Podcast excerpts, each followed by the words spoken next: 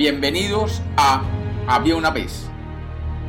Hoy tenemos el mito de la creación según los griegos.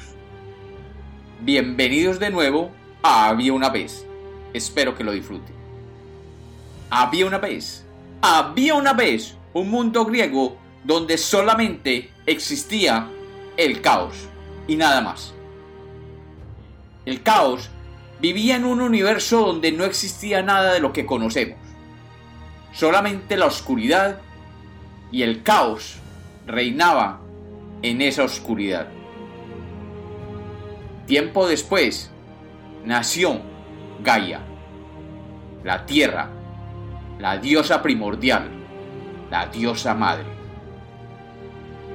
De la tierra nacieron las montañas, las cuevas, los bosques originales, los océanos y su espuma, los acantilados, los valles, las planicies y los ríos que cruzan los valles. Tiempo después apareció Eros, aquella fuerza que penetra y domina todos los seres y los lleva a juntarse y a aparearse. Pero en ese tiempo Gaia, la tierra, vivía sola y a nadie amaba y nadie la amaba a ella, pues lo único que existía a su alrededor era el caos y la oscuridad. Deseosa compañía creó el cielo, llamado por los griegos Urano, el cual fue creado con las estrellas y las constelaciones.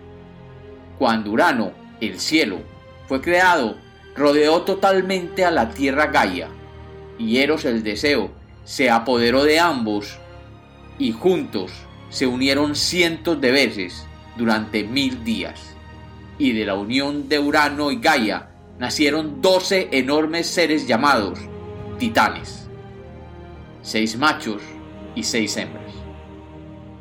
Luego nacieron los cíclopes, con su único ojo en el medio de su frente, y además nacieron los hecatónquiros, seres con cien brazos y cincuenta cabezas. Y finalmente los gigantes, de apariencia monstruosa y temperamento feroz. Pero todos ellos nacieron y se criaron dentro de la tierra, ya que el abrazo de Urano, el cielo, a la tierra, era tan apretado que no daba ningún espacio para surgir de las entrañas de la tierra, por lo que la tierra sufría de profundos dolores, y Gaia le suplicaba a los hijos que salieran y lucharan por su libertad, rebelándose contra la opresión del cielo, Urano. Solo uno de sus hijos decidió rebelarse, el titán Cronos, conocido como el dios del tiempo por los griegos.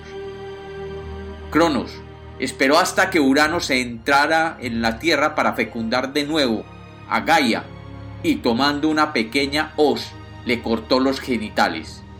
Y éste, consumido por el dolor, saltó hacia atrás y se separó de la tierra, permitiéndole a los hijos de Gaia brotar de las profundidades.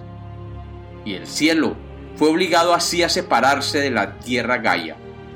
Y preso de su nostalgia, dicen los griegos, por no poder volver a tocarla, llora inconsolable como gotas de lluvia permanentemente. Una vez en la superficie, Cronos tomó control de la Tierra como ser supremo y se casó con su hermana Rea, con la cual se apareó múltiples veces. Pero Gaia había advertido a Cronos que uno de sus hijos lo derrotaría. Así que Cronos ideó este plan.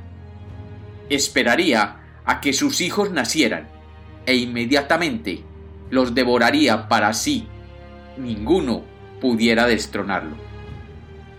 Rea, desesperada de ver cómo todos sus hijos eran devorados por el dios Cronos, huyó un día hacia la isla de Creta y allí, secretamente, dio a luz un hijo al que llamó Zeus, que dejó para ser cuidados secretamente por las ninfas, que eran la personificación de las fuerzas de la naturaleza y luego regresó al lado de Cronos, que sabía que ella estaba embarazada.